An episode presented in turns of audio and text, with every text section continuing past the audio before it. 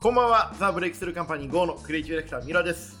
格闘技選手の青木ですこのポッドキャストは、ニュースゼロを見るには、ちょっと真ん中の方に意識がいっている。だけど何かいいことないかなと思って毎日を過ごしているあなたに適当な話をしながら、一緒に意識を高めていこうという番組です。いやー、青木さん、すいませんでした、前回リモートで。いやいきなりさはい。あの左腕のパンチ入れんのやめてくれるいやいやいやいやいや、放送前のテンションが左寄りだったから。ああそうああ、青木さんがもいや辻元清う、美辻元清美を応援していこうっていう気持ちがいき俺たなちり来るはから。早稲田の先輩だけど、はい。主義主張は別だから俺たちまあうん大大学とね、イズムは別ですからね。主義主張は別だよはいまあ、そんなわけでね、ちょっとこう辻元清美を応援していこうというね、こう応援機運がねしていかない機運が周りにね、立ち込めている中ですけれど も、我々は立派にね、私こう私が立ち上がらんといかんみたいなこと言ってたけどいや立ち上がったら困るだろうとそ思こっまで見てるんですか、てたいやしっかり見そたれは本人が言ってるんですか、それとも本人の周りが言ってるんですか、いや辻元清美が言ってて、はいその周りの人たちも、はいなんか行くぞ俺たちはみたいなああ、そうですか、いやでもさなんかあのさあの界隈は多分ああいうのはさ若い人に多分支持されないよいや、なんか、あのーまあ、かっこよくはないですよね。というかだってさ今の若い人たちも俺たちもそうだけど今あるルールの中で頑張っていこうとりあえずね生き抜,、抜いていこうって考えてたらさ、うん、あんな自分たちからさ変えてこうみたいなこと言わないでしょまあそうですね。そこにはさ面倒くせえなうざってえこと言ってんなみたいなテンションだと俺は思うんだよねなんかさ、うんあのーまあ、僕とかもそうなんですけど5年くらい前に、うんまあ、箕輪君とか落合さんとか、あのショールームの前田さんうんあのとかが結構一気にわーっと出てきたじゃないですかビジネス芸人と呼ばれる人たちが。まあその中の一人が綺麗なことはまあまあ私であることはまああの言わずもがななんですけれども、うんあの時ってやっぱアッパーだったじゃんなんか動けみたいななんか頑張れみたいなアッパーの根拠みたいな人が何アッパーの権限みたいな人が何人かいたじゃんお前だよいやいやいや俺もそうかもしれないけどなんか動けば変わるみたいな人脈なんてクソだよ そんなわけねえのに、うでそれでさこうコロナが来てさ、うんコロナって動いちゃダメっていう病気じゃないですかうんドントムーブだからドントムーブドントムーブ時代の到来、うんでその後結局じゃあ今何が起きてるかっていうとあのひろゆきさんとかさいつも言ってるね成田修造さんとかさ、楽しんでいこうゆっくり行こうぜそうそうそうなんかもう頑張ったら頑張っただけ損だよみたいな時代になっちゃってるからなんか俺はあんまりこうまだそこに慣れてないんですけどね青木さんどうですかえその機運に対してはえみんなみんな頑張ったら損だよ頑張ったら損ですから、頑ま張あったまらあ損まあ赤いブレザーがねいや似合ってる人もねなんか今のうち YouTube 頑張っにて今のうちにあの真面目な話を言うとはい貸し借りてとにかく今貸せるだけ貸した方がいいはい、はいはいこのねみんながこう活動を弱めてるタイミングで貸しまくっておくとそうだあの結局さあの戦時下戦後もさうんあのうんこうなんだろう、うん韓国人系のコミュニティではさ、うんこう金を貸す文化があったでしょ、うんあの闇市の時に闇ね市の文化でさ、うんで要はその韓国人コミュニティはそのお金を絶対その信用で返さなきゃいけないからさ、うんうんあ大あ丈夫でのすダメだったわけじゃん、うんそれと一緒でさ今とにかく貸しを作るんだよ、うんうんこのタイミングでねこのタイミングとでにかくありとあらゆる人に貸しを作りまくっていって、まあ、もうちょっとこう活動量が増えてきたタイミングでそう回収しに行くみたいなねもうだから金に困ってそうなやつか、なんかある応援するよ 応援するよみたいな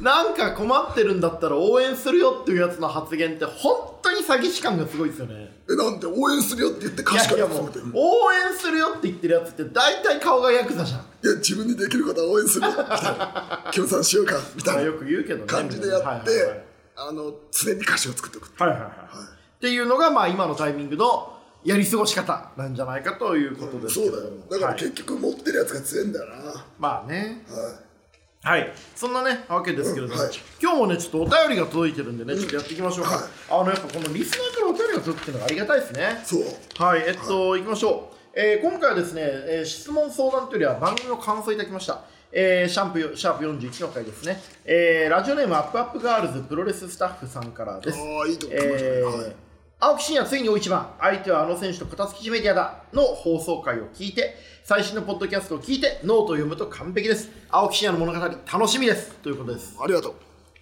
それだけだそれだけどなんだけど、結局あのもうさあの抑え込みにいってるからさ、すべ全てボイシーにしてもノートにしてもさ、あの俺の文脈は難しいよそれを楽しめるんだったらお前らの腕次第だぜみたいなことを問いかけてるから延々とファンを挑発してますよねそうで、うんいやお前ら腕あんのかな俺を楽しめんのかみたいうんなとこで言ってるから、まあなんだろうなこの今のお客さんを深く刺さってくんじゃないよりこじらして、うんうんうんそうですね課金量が増していきますねそうでもなそのさ課金料はさでもさぶっちゃけそんなないのよ俺で言うと、んんあの搾取しなういんで出口があんまりないからねノートくらいだからねノートとボイシーぐらいでやるぐらいでそんなに搾取しないんだけど、そのうんなんだろうなその最近の大問題で言うと、んやっぱさエンタメ商売さみんなさ一定の客から深く課金しすぎなんだよはいはいはいはいはいは俺それを思ってて、いうんそれやってくとこうその畑がさ焼き跡になっちゃうからさ、うんもうちょっとその意味では一定数の客から太く課金し続けない方がいいんじゃないかなと思うんだよね課金し続けない方がいいそうだってさうん格闘技ファンやるんだったら結構大変じゃんライジンとかだって毎月2回とかにさ毎月2回2万円払ってみたいな1 5000 5000か1万円払ってそれペはーパービューでね他のコンテンツ払ってってなるとさ結構さ重いと思うのようんそれよりももうちょっとなんか浅くできねえかなと思っなたるほどね、はまあ、そういう意味で言うと青木さんのまあ定期的にノート出して、うんまあ、課金していくっていうスタイルはまあまあ割と理にかなってる薄くでいいと思ったんですこれあよねのーはいよく獲得、まあ、ビジネス界で言うと LTV ライフタイムバリューって言って、うんそのお客さんがそのサービスについて定期的にどれくらいこうない一生というか、うんその生活の中でどれくらい課金できるかっていうのがあるんですけど青木さんやっぱライフタイムバリュー LTV いいですよね毎月だってイベントがあるたびにちょっとずつノートで課金して、できこ定期購読に落とし込んでいって、うんで試合があったらペーパービューで課金していくっていう、うんまあ、いや割とねあの薄くで薄く広くん長くエコシステム作ってますよね、はいでこうなんだろうあとさ最近のこの気持ち悪い話していいどうぞどうぞもう格闘技界隈あの「こじきぼっち」っていうのはあの格闘技界隈の名言集シリーズにがノートで ね、あれあれ面白かったですね。格闘技界のあのその 年その月の面白ゼリフを格闘家のストラスターさんと か榊原さんとかそう赤いブレザーの似合う人と か、引っ張ってくのあった、あれはあれは別としてはい「こじき」シリーズで最近で言うと、は年間スポンサー募集しますみたいなやつはいはいはい。いるんですよあのツイッターとか YouTube そう、でね、はいはいあはい、んいなんツイッターで年間スポンサー募集しますってやる意味あるや本当に自分の周りの関係がいかにこう貧弱でこう細々としてるかっていうことを暴露してるようなもんですあよねれ。地獄だなと思ってうんうんうんうんうん。まあたんなやあってる人ってる良くない人もいるんだよね。でさなんかよかたみたいなやつらがやっててさ「記念はこじきの方でいらっしゃいま す」ってわかる貴殿はバカの方から貴殿はおこじきの方いらっしゃい ますかはい最近だとどういう選手が年間スポンサー募集してるんですかいやだからさなんか割といるのよ結構雷神ちょろっと出たとかシュートの女子のチャンピオンクラスとかあーちょろちょろいててん「お前ら恥ずかしくないの?」みたいななんかそういうのでも入れ知恵されてるんでしょうねうーん入れ知恵されてんのかないやいるんじゃないなんかいい加減な団体のやつとかがさなんか適当なこと言ってやってんじゃないでもさあれやるんだったらさちょっと自分のつながりの中でさ、ちょっとおっちゃんすって言ってきてさ引っ張ってきたりとかさ、あのちょ一応埼玉の病院とかからねそう、行ったりとかさちょっとパパってこう「すいません」パパってねやってさ「お願いします」みたいなのをさ人につながれてやるとかさ、でどっかのテレビの放送局のさ、制作費をちょっとねちょっと画面画面するとかやめさ、ろアベマの話はとかさそういうことすればいいのにさ、なんかさみんなその小じきやんだよな、でまあそれもさ、やっぱりその格闘技選手ってさ業界の中で狭くて、青木さんみたいに格闘家とか、格闘家以外の僕らみたいなビジネスパーソンとかメディアの人とかと一緒に共犯関係を作れる人ってそんないないからじゃない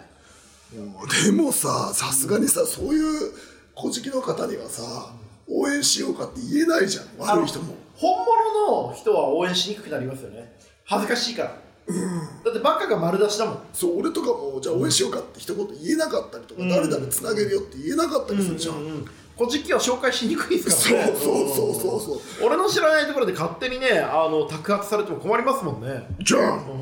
からちょっとさだからこのなんだろうなそれで言うとその小じきの方にさ、ちょっとこう幾ばくか渡してる方とかをも見ちゃうとさ、ちょっとなんかこうそこにはおじきの方にいくばくか渡してる方ってとかんでもないなんか悪口なのか褒めてんのかも分かんないけいやどなんかそのさこう、なんていうのこれ特こといじうきっかていくんだっけ放送いやいでいだろ別にじゃあなんだろう物乞いの方にさ、あの幾ばくかでこう包んだりさ握ってる人とかを見るとさい肩見るとさちょっとなんかこう到底超えることのできない溝みたいなものを感じるんだよな まあ品性下劣ですよね榊原さんのお言葉をお借りするのであればあの榊原さんがね会見で言った品性下劣っていうねあの赤いブレザーの似合う YouTuber のためにまず語った言葉いだっやたりもするんですけ言えどないじゃんやっぱ俺もさそこら辺の人たちとさ、仲良くしようって覚えないよねだからさ、あの格闘技選手にとかさ、いろんな人にさこう、こうなんだろうさ、お金をさこう、あちゃんとね今ねインターネットウォッチャーの人たちがね調べてくれたんはいではい、すあよ、の番組の裏側にね、はいはいこれ番組の裏側でディレクターの顔して座ってる人はこのオートバンクの久保田社長っていうねそれをあちゃんのと調べてくださってるインターネットい SNS や界隈結のウォッチャーとしてはね構いるんですよ、えそーのはいはい年はいはい間スポンサー募集してるので、はいはいはいなんかだったら、まあ、じゃたまたま女性の選手が上がってきたんですけど、はいはいはいはいそんなんさパトロン見つけてこいよと思うじゃん。まあそうですぶねっちゃけその一対一の関係の中でそういう人を探せないのかってことですそうよねなのよだからさこの芸事やるのでやっぱみんな恥ずかしいなって思っちゃうんですよねでやっぱその話戻すと、はいあの応援する格闘技選手とかスポーツ選手とかにスポンサーするっていうことに対して、はい慎重になった方がいいですよ、誰からでも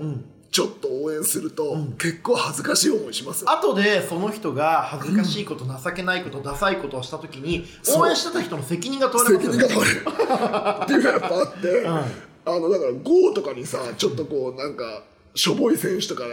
がつけた瞬間にさ、はい俺もう消すもんねまあそうっすよねでしょ勝手に僕が何かやったら青木さんもちょっとこここいついやに違う違取られてるうあのだからさなんかわけわかんないさ横田みたいな選手をさ宮野さんが応援し始めた瞬間さ、はいはい俺はそっと引くもんね、まあそうでしょうねでさ俺さ、鬼沢に言ったね昔、はいお前さ別に俺のパンツ入れんのはいいんだけど、はい別に友達だからいいんだけど、はい頼むから他の選手とかに入れないでなん誰から構わず入れられて、要は彼が応援してる人 って青木さん以外にもなんかこいつとこいつとあいつみたいになってそれが品性下劣だった時にそうそう青木さんまで平均そうしなんてです品性下劣の枠に入れられちゃうからね そうだからね、絶対にやめてくれっていうのを言ってて、なんかだからその銭金じゃなくて、そこら辺で落ちるっていう感覚があるからみんな応援するの気をつけた方がいいっすよ、はいまあそこはね本当にあの昔ね貴乃花が、あの頭がおかしくなっちゃった時に占い師の先生にやられてるとか、白鵬関がなんか不調だった時に鈴木治が悪いことし教え悪いこと教えてるみたいな、こう一連卓勝ですからねそう応援する以上は応援する覚悟を持ってやっていくいやっていうだからさその相撲とかをよくできてるのはさ、はいあの相撲とかそのなんていうの歌舞伎とかはさなかなか応援できないじゃんはいはいはいはい、そこにあのー感銘が必要ですよね、金額も金額だし格というかもあるからやっぱそれが大切だなと思います、はいでまあ青木真也の場合はもはやそういう伝統芸能とかそういう世界に入ってますよねお前俺を応援する資格があるのかってことをやっぱ問いかけてくるじゃないですかそれも単なるスポンサーとか友達とか応援団だけじゃなくてファンにさえお前俺の試合を見る資格があるのか権利があるのか覚悟があるのかっていうのを 思うよ問いかけてくるっていう あその現代 MMA の中で一人だけ伝統大相撲をやってるっていう世界観ありますよね嫌じゃんなんかこうさ、あの応援してますとかで気安く言うんじゃねえと思うわけですよ、ちゃんと応援しますとか言って、なんかいい加減になんか誰々と試合してくださいみたいな、お前は誰なんだっていうねそう、お前はなんだその口はみたいな ファンですあそれはファンじゃないですねみたいなファンですってやってきてファンじゃないですねあなたはっつ って、まああ見物人ですみたいな感じ相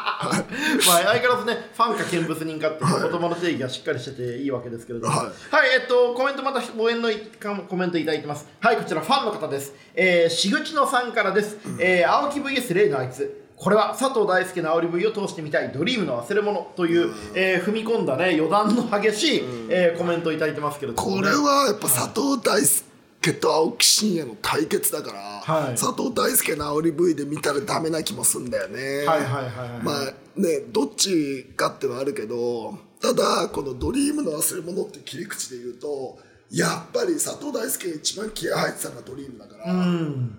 のある意味プライドというものと違ってゼロから自分が作ってるっていう時代で したから、ね、一番面白かったのはドリームだと俺は思ってるから、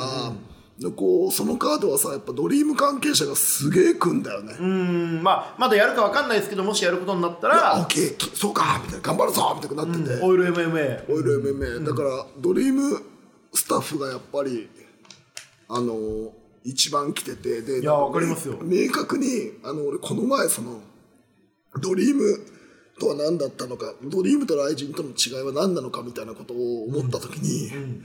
あの明確な違いがあるんですよ、はいでドリームとライジンドの違いリームっていうのは、あの一座だったんですよあーまあそうですねみんなで「ドリームっていうイベント盛り上が物語を作っていくぞっていうねそういう加藤博之っていう人が、ん座長がいて座長がいてこうやってやってこうやっていくんだってリングでお試合終わったらお前はこういうこと言ってこういうキャラでいくんだ、これだっていうのを全部作った MMA だったんですよ、なんで厳しく、まあ、管理された MMA ですよ、管理されたんだけどそれがライジンになって自由になっちゃったんですよ、あの究極の話がいいまあ YouTuber というもの YouTube というものが生まれてしとまっいうたからかあのもう嫌になったんだみんな笹原も、佐藤大輔も、島田裕二もみんな、加藤博之っていう人と一緒にやるのを来人の最初の時に拒否したわけじゃん、で加藤ちゃん出ちゃったわけよ、そうなった時にやっぱり加藤博之っていう世界観とは別のものができたわけね、はいはいはい来人っていう、つまりドリームっていうのは、まあ、プライドから、加藤さんっていうのはプライドの武士道ですね武士道とかやってた要はその現場監督だったんだけど、その流れを息吹を継いだものが結局今どこにあるかって誰が受け継いでるのかって言うと俺なんだよもう青木真也一人でやってるってことですそう、よね青木真也一人でやってるわけよ、なんで一人で一座やってるわけですよねそう、だから青木真也一人が、あの加藤博之っていう人が教えてくれたものを脈々と受け継いでるっていうで一番弟子であったはずのゴミはチャランポラになっちゃったっていうどうしようもない事情なんだけど、脳がぶっ壊れちゃったから脳がもともと壊れてたんですよねはいうんが思っててさ、だからそだのからそ意味ではのまあ今言葉にしてくださった部分ですけど言語化すると加藤博之の MMA っていうのは、こうみんなで物語を作っていく MMA イベントってことですよねというか情念が吹けんだよ、うんうんうんなんかプロモーターが「俺はお前の人生を全て背負ってやるんだ」みたいなテンションで、時に過度なの、トゥーマッチなの、大きなお世話なのわ、かるわかりますマジで迷惑みたいなものを一緒になって作ってったのが加藤さんの MMA だったんだけど榊原信之っていう人は、良くも悪くも人の人生壊すこと何とも思ってないから、まあブラックキャピタリズムですからねでしょ黒い資本主義、うん、じゃんで佐藤大輔がそこに輪をかけるようなとこあるじゃんまああの人はもうあれですからねそのまあなんていうあかの人間ドラッグですからね放火魔みたいな、うん、人を狂わせることにしか興味がないっていがうないっていうところだからさ、なるとその加藤ちゃん的な世界観とはもう全く別なんだよ、なんで今回の試合っていうのはその意味での思想の対決なんだよ俺の、はいだからさ加藤博之的な常年 MMA からを自ら捨てていった常年 MMA を作った人たちとそう常年 MMA によって作られたそしてその常年 MMA を背負いたっ続たけ一人で引き継いでる青木真也のそうイデオロギー投イデオロ稿ギーだよ闘ね。争っていう見方を俺はしてて、まあ、それが一つの見方にすると面白いなと思ってたんですよこの角度はいいですよね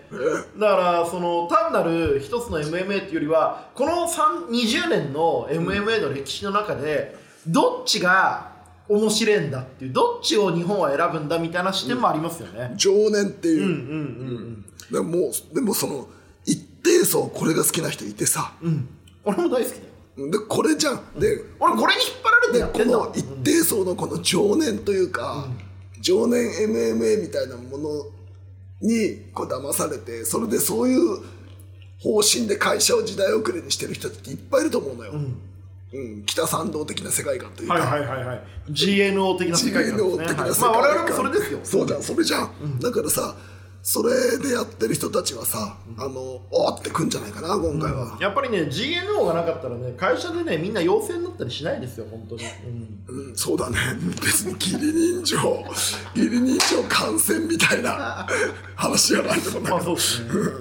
まあそんなわけでね、えー続けていきましょう。えーコメントいただきました。えー大津雄一さん、えーアットマーク熊本城天然温泉白の湯からです。えーまあ僕のね、あのまあ友達っちゃ友達です。えー大津さん、えー火曜日の習慣という一言いただきました。ありがとうございます。毎回聞いてください。はい、ということでね。相変わらずえー大津はつまんねえな、いやいやいや、大津さんは、いっつも背伸びしてんの。どういうことこうやって愛情を持って青木さんに届きた青木さんにこう言葉が届くといいな青木さんに言葉が届くといいなって言って背伸びして青木さんの手に触れようとしてるんだからそれはさありがたいことですよ青木さんまあよかただよねよかっただけど嬉しいいじゃんや一生懸命なよかたでも大切だよでも大津さんファンですようんまあ一応認める、ギリギリ認める、うんあ認めてこうよ認めてこう、はい、ということでね、えー見物客じゃなくてファンの大津さんからもコメントいただきましたあのこういう感想のコメントね青木さんにこうやっていじってもらえるのもねありがたいことだと思うので皆さんぜひね、はい臆せずどんどんねあの見物客だと罵られようと、はいバカなファンは誓ってくるなと言われようとも、えーコメントたくさんいただけると嬉しいです、えーこうやってコメント前向きにね絡んでくれる人は嬉しいですよはいというわけで、えー最近ですけどあと青木さんから最近まあ試合も近づいてきて、うんインスタライブからボイシーのライブ配信に移行気味っていう感じがしますけどああこうそれでも明確あって、はいはいはいインスタライブの客層が悪いのよインスタライブの客層悪いですかあのー、なんて言うんだろうなこう誰々とやらないんですかとかあわかりますあまあまさに見物客だよね、でうん朝倉未来が練習したいって言ってましたんで知らねえよみたいな大きなお世話だよみたいな連絡してあげてくださいみ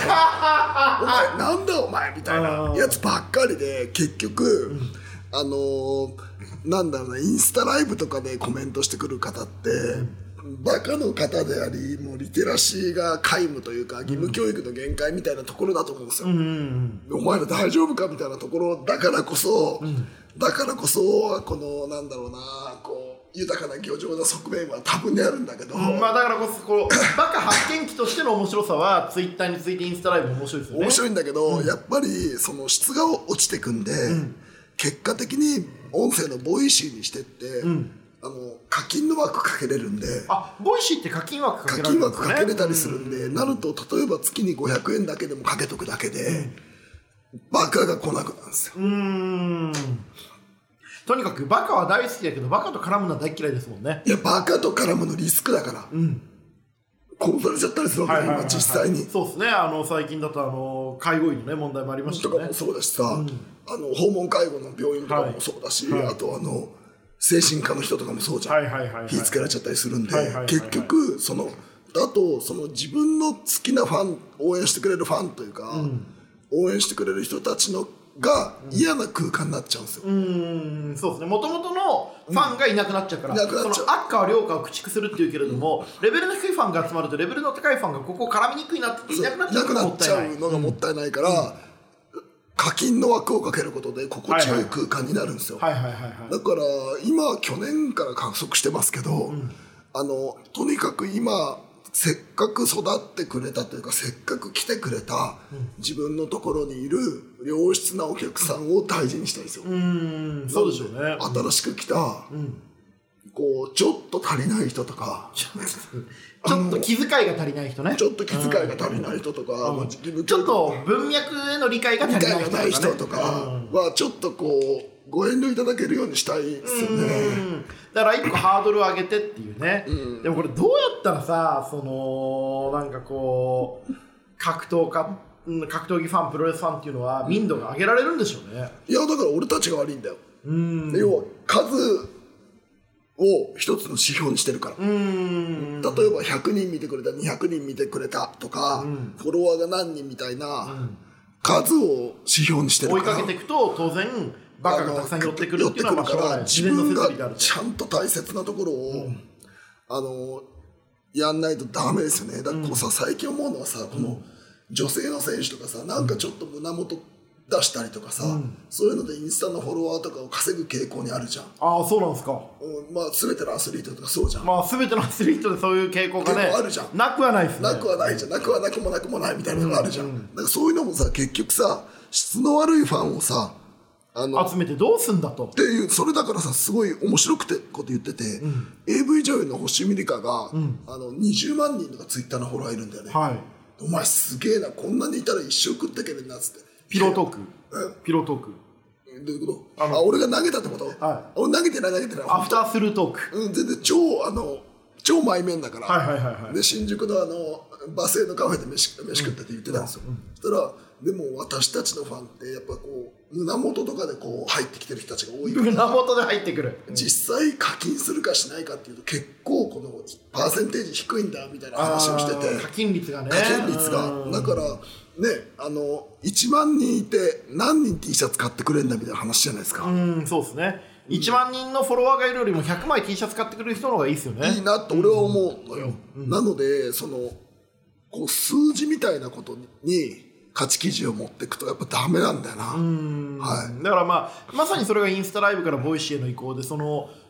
お金を払ってくれる文脈を理解してくれるファンを大事にするっていうことがいかにこう結果的に選手寿命を伸ばすかってことをみんなが理解するかってことですよね。でも理解できないよみんなまあなかなかこう今までと全く違う価値観を理解するっていうのはまあ最初は難しいですよね。僕はだってもう本当にそこら辺求めてないもんう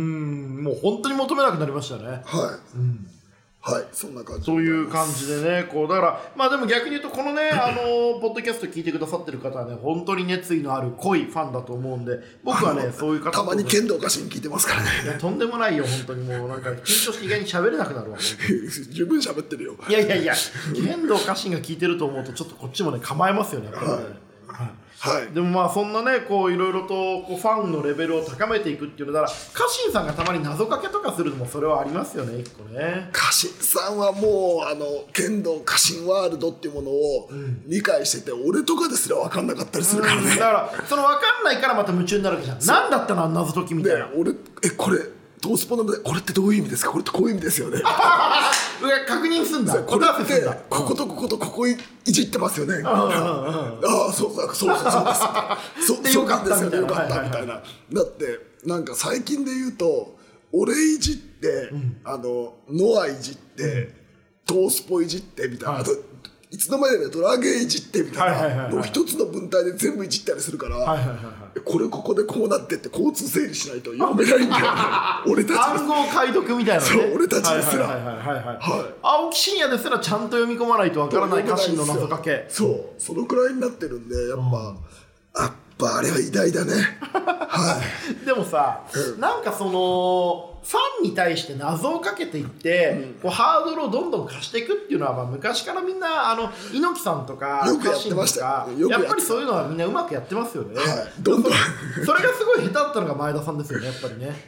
いなやんかそ のあのファンを選ぶような顔しておきながらものすごくやっぱり量を気にしてたっていうのが前田さんの本質だなって僕は思うで最後オカルトに行っちゃったんでしょそうそうオカルト教育ね、うんでうんはいも最近前田さんの YouTube いじり多いですもんねえだってもうもうだってねえって感じじ ゃんもうなんかもうなんかこうあれですよこう全てのこのリテラシーとかが低い人たちが、いあのそこに集まってるし、あの前田さんの記事のヤフコメとか、はもう芸術ですよあ本当ですか現代アート社会の一番こうどす黒いこう底辺の部分が前言語化田され前て田さんは正論前田さんだ正論だみたいなこと言ってるけど、いやいやお前前田明の歴史ちゃんと見てるみたいなああ本当そうですよねあの申し合わせ批判みたいなのあったじゃないですかそうあの日本で一番申し合わせで上に行った人ですよねというか申し合わせというか、うんあのなんだろうなプロモーター批判というか私音まで入っちゃってさ、いやこんなにめちゃくちゃな意地悪な人いないだろうみたいなのが、正論だってやっぱ前田さんはせ信頼できるんだくなってて、もうあれは芸術ですよヤフーコメント。そうですねやっぱり本当にそういう意味も含めてこれねあの、まあ、このラジオを聞いてくださってる方々は皆さんもご存知だと思うんですけど本当に格闘技とプロレスってやっぱ歴史と文脈を知ってると400倍は楽しめるから、いそこはねこう読みながら学びながらやっていくっていうことをやってほしいなと思うんですよはいそうですねはい、というわけでね、えーまあ、格闘技、プロレスの歴史、文脈、学んでいっていただきたいなと思うのが最近でございます。はいということで今日ここまででございます。青木さん、今日の俺たちの宿題なんでしょ俺たちの宿題は何ですかねうなんかさ、普通の話なんだけど、はいあのー格闘技とかプロレスの歴史を学んでほしいよね。そうですね、うん、な何の本読ませればいいですか ?3 冊くらい。村松さんの「私プロレスの味方ですね」はいはいはいはいとあとやっぱりそれとまあそれかな、プロレス本は、はあとあのーあと1976年のアントニオ猪木。いいやー柳沢士官が強いな柳沢しかあんま好きじゃないですもんね俺。は好きじゃないですよ、じゃああれだやっぱ金子達人の名著プライド。泣き虫泣き虫はい高田信彦のね、はいえーこの2冊読んでいただきたいなと思いますはいということでこの番組では感想やお便りもお待ちしております感想はツイッターにて「ハッシュタグ三浦青木」でつぶやくかすべて小文字で三浦青木ポッドキャストアットマーク Gmail.com までお願いしますえーすべ、て小文字で三浦青木ポッドキャストアットマーク Gmail.com までお願いしますお相手はザ・ブレイクスルーカンパニー5のクレイジーディレクター三浦と格闘技選手の青木でした